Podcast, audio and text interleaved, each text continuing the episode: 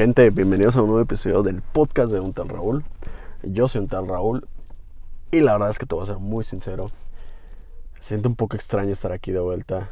Eh, hay como no queriendo, se fueron dos meses sin, sin, tener episodio. Y la verdad es que es un poco extraño el, volver a hacerlo y a, veces cuesta el, retomar esas rutinas, el retomar esos hábitos. Sobre todo, ¿por qué? Porque en los otros proyectos en los que estoy colaborando generalmente tengo alguien con, con quien interactúo. Es una entrevista, eh, tengo a más personas, etc. Pero este proyecto, que es el original y, donde comenzó todo, es diferente en ese sentido. Generalmente, a pesar de que tengo invitados, pues es más en individual y, en monólogo, por decirlo de alguna forma. Entonces es un poco raro, pero la idea es eso, retomarlo y, seguir haciéndolo y seguir vaciando la, la, cabeza como, como terapéutica de alguna forma. Y bueno, eh, como ya te diste cuenta en el, en el, título de este podcast, o de este episodio del podcast, eh, hoy quiero tocar el tema de una película que es muy probable que hayas visto y que si no la has visto te la recomiendo totalmente, eh, que la veas. Es la película Soul de, de Disney que se estrenó en diciembre, finales de, del año pasado. Eh, originalmente estaba contemplada que la película se lanzara en cines, pero por tema de pandemia se fue, de pandemia, perdón, se fue alargando, se fue alargando hasta que llegó el punto en que decidieron estrenarla en Disney Plus. Una vez que ya tenía Disney su, su plataforma de streaming, decidieron lanzarla a través de ahí, pues para no estarla retrasando y de alguna manera también jalar, jalar más gente. Eh, la verdad, digo, no me voy a meter tanto en tema de, de, si la película es muy buena, si no es buena, si esto es lo que tiene de bueno y esto es lo que tiene de malo, si el guion está bien, si el guion está mal, etc. Más allá de eso, lo que sí quiero comentar nada más es la animación está de no mames. Yo la verdad es que cuando la vi, la animación fue de las primeras cosas de cuando iba empezando la película, me dejó de no mames. Entonces sí es muy muy buena la, animación, se nota el trabajo que, que, ha ido teniendo este tipo de técnicas y pues Pixar el, el crecimiento enorme que ha tenido desde Toy Story, que fue su, su primera gran película, hasta hoy que estamos con, con el tema de Soul en 2021. Eh, bueno, ¿cómo lo voy a abordar o cómo, qué, es lo, que quiero destacar de esta película si no es la parte, de la, la parte técnica o la parte de si es buena o mala película? La realidad es que me parece una película que trae mucha, mucha carga o filosófica y muchos mensajes metafóricos. Muchas ocasiones en, o en muchas películas de niños, sobre todo de animación, tenemos que es la película para niños que de repente trae uno que otro mensaje para adultos. En esta me parece sucede todo lo contrario, inclusive creo que para un niño sería una película aburrida o puede volverse una película aburrida por las temáticas que toca, por el, insisto, la carga filosófica que puede traer. Entonces se me hizo se, se, me hizo chingón esa parte. Entonces, lo que quiero enfocarme es en eso, en la, en la parte filosófica, en las enseñanzas que, que, a mí me dejó, que me hizo cuestionarme y que tú me digas, que tú te lo cuestiones o me digas inclusive si, si realmente también te, te, funcionó de esa manera, por decirlo de, algún, de, algún de alguna forma. Ok, primero entonces les voy a platicar un poquito la historia de principio a fin y después me iré deteniendo en los puntos que yo creo importantes o la, la, las preguntas que me hizo hacer esta película. La historia es una, una la, vida perdón, de Joe Garner, un maestro de educación secundaria que se dedica a dar clases de música, de jazz en específico, el jazz es su pasión al 100%, sin embargo, pues por este sistema en el que vivimos, pues se tiene que, tiene que sacar de alguna forma para comer, para alimentarse, para, para, perdón, para comer, para vestirse, para vivir, etc. Y pues lo está haciendo a través de, de ser maestro en una escuela. Aunque su pasión nos deja claro que siempre ha sido estar en los escenarios y estar tocando, como a lo mejor la mayoría de los músicos podrían, podrían verlo. Eh, le llega la oportunidad de presentarse, digo, antes de, eso, le dan una planta, se empieza a cuestionar si la planta, un, trabajo, una plaza, perdón, en, en, su trabajo, se empieza a cuestionar si es bueno, si no es bueno. Sus padres están orgullosos, su mamá está orgullosa, las amigas de su mamá están orgullosas de que por fin a lo mejor ya ese sueño de la música estaba ahora sí manifestándose en, en algo formal, en algo estable y sobre todo en algo seguro. Eh, le llega ese mismo día una oportunidad para tocar como una de las mejores artistas de jazz en, el mundo. Va, hace la prueba, etcétera, regresa, se queda con una oportunidad para tocar y, y regreso a casa, tiene un accidente en el que parece que muere. Una vez que muere, va y pasamos a la parte donde es su alma o la representación de su alma que está a punto de llegar al más allá y nos presentan un mundo donde hay almas o las almas van aprendiendo las pasiones que van a tener o las características que van a tener antes de llegar a la tierra, que, realmente el cuerpo solo es algo físico y que todas las pasiones y nuestras características que tenemos espiritualmente pues ya vienen de alguna manera precargadas. Entonces Joe se embarca en todo, en todo este mundo y vive una aventura con una, con un alma que jamás había podido recibir una o nadie había podido encontrar sus pasiones para que ella pudiera acceder al mundo. Entonces esta alma estaba renuente a, venir al mundo precisamente por eso. Había tenido grandes mentores como eh, Abraham Lincoln, eh, la Madre Teresa de Calcuta, etc. Y a todos los había enfurecido. Este es el, el, mundo que nos, que nos plantea la película. Total que Joe va a ser esa persona que se va a encargar de, de llevarla por ese camino y de, que encuentre su iluminación. A lo mejor aquí es un poco predecible la película, pues porque el que encuentre la iluminación también va a ser yo, etc. Y a través de grandes aventuras, por decirlo de alguna forma, nos van enseñando cómo van, van teniendo estas lecciones los, los personajes, hasta que al final de la película eh, resulta que, que Joe se da cuenta de, de que esa obsesión que tenía por, por estar en los escenarios, que inclusive ni siquiera la, parte de, no estar al 100% contento dando clases, sino que la obsesión le había quitado de muchas cosas de la vida, le había quitado de estar cerca de sus amigos, de estar cerca de la gente que quiere, de realmente preguntarse qué es lo que quería y qué es lo que lo hacía feliz y prácticamente el mensaje final es de vivir la vida, que es con la idea que se queda a 22, que es esta alma que, que Joe estaba educando de alguna forma. Entonces la película está muy buena, insisto, aunque te tiré el spoiler al final, si no la has visto, ve y chécala, está muy, muy chingona. Pero vamos a pasar ahora a la segunda parte, que es la parte, la parte más importante, creo yo. Las películas que nos, perdón, las ideas que nos lanza esta película, creo que, que son muy interesantes de entrada. Así, arrancando la película, es el saber si lo que estás haciendo te gusta al 100% lo que estás haciendo en la vida, aquí a lo mejor en un tema laboral, pero que creo que es de las grandes preocupaciones, todos en algún momento hemos estado preocupados por saber qué es lo que vamos a hacer, qué es lo que tenemos que hacer para tener una vida, para ser felices, eh, realmente lo difícil que es conseguir un trabajo estable y una vez que tienes el trabajo estable mantenerlo y una vez que tienes que lo mantienes el poder estar creciendo y siempre estando con el riesgo de que si lo pierdes qué vas a hacer qué va a ser de tu vida qué va cómo va a suceder todo. A todos, absolutamente todos creo, nos, ha, nos han llegado estas preguntas.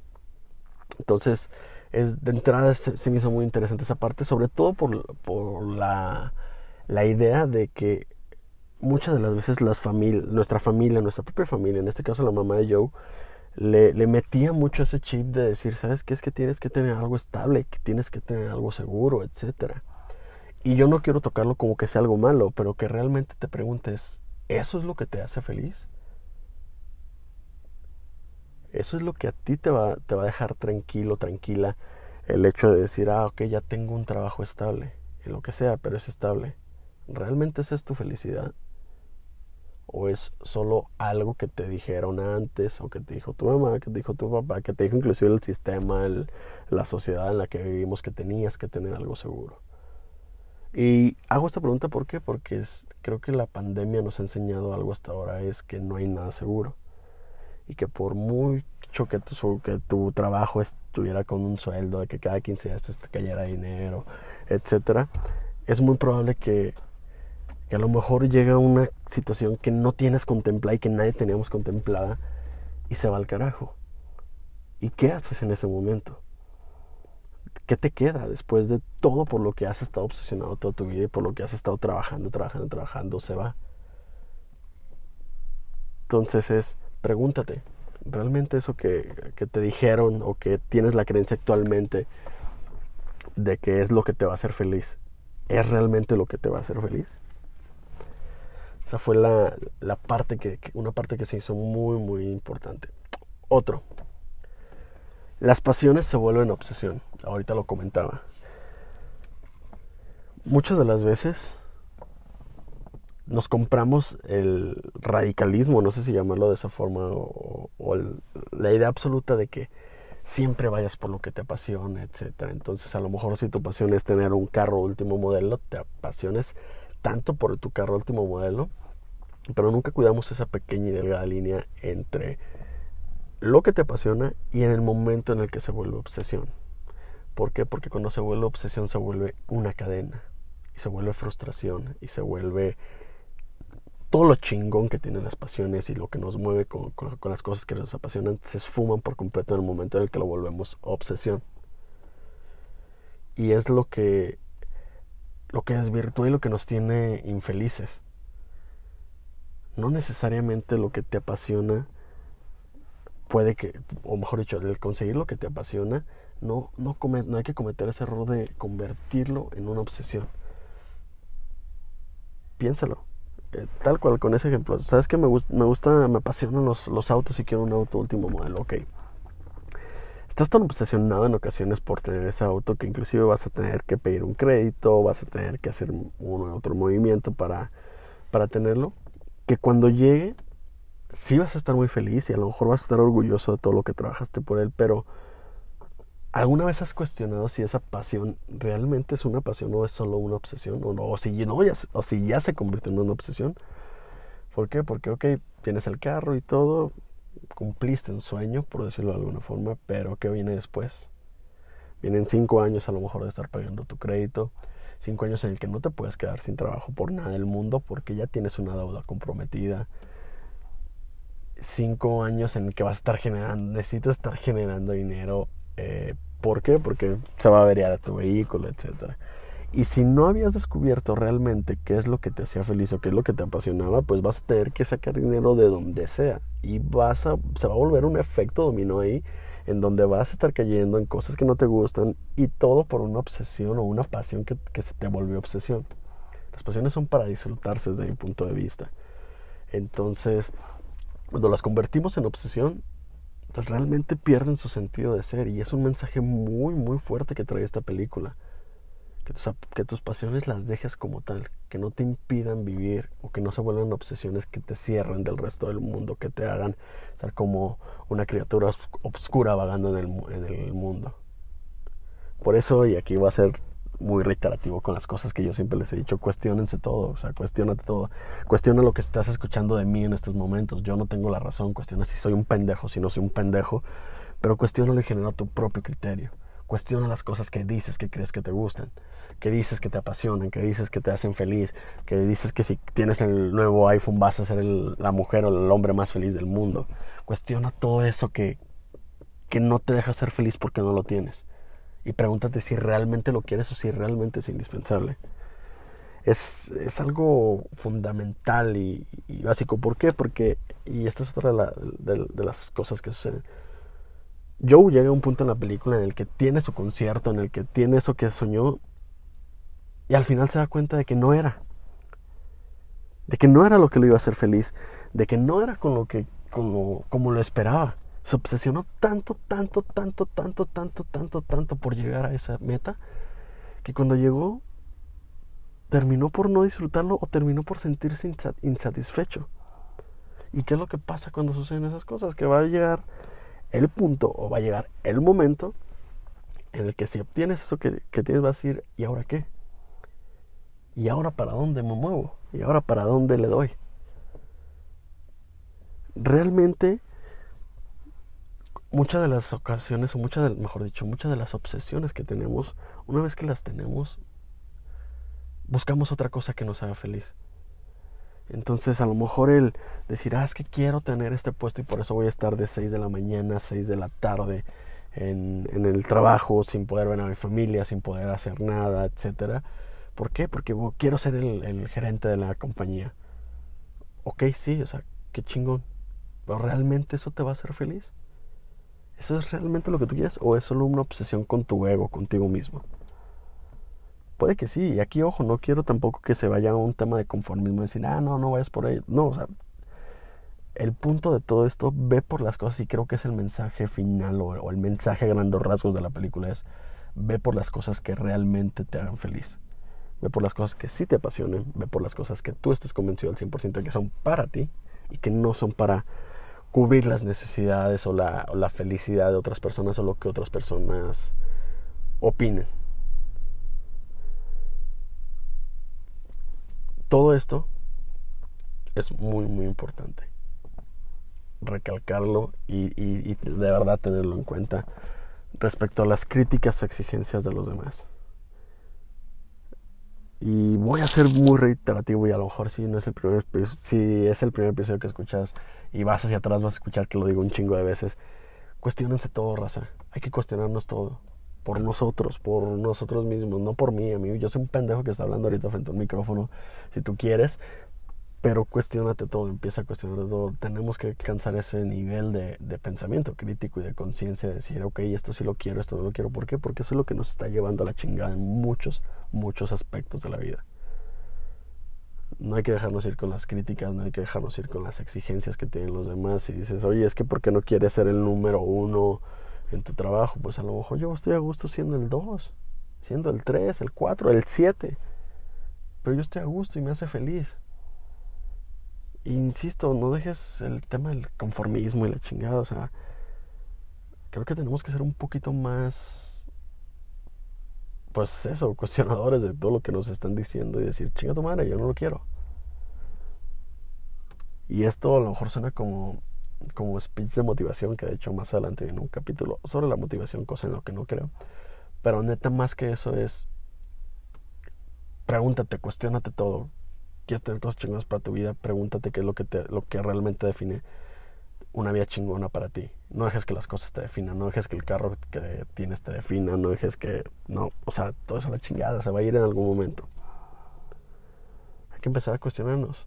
Soul es una gran película en eso, en que a mí en lo personal lo agarré con un chingo de preguntas, un chingo de...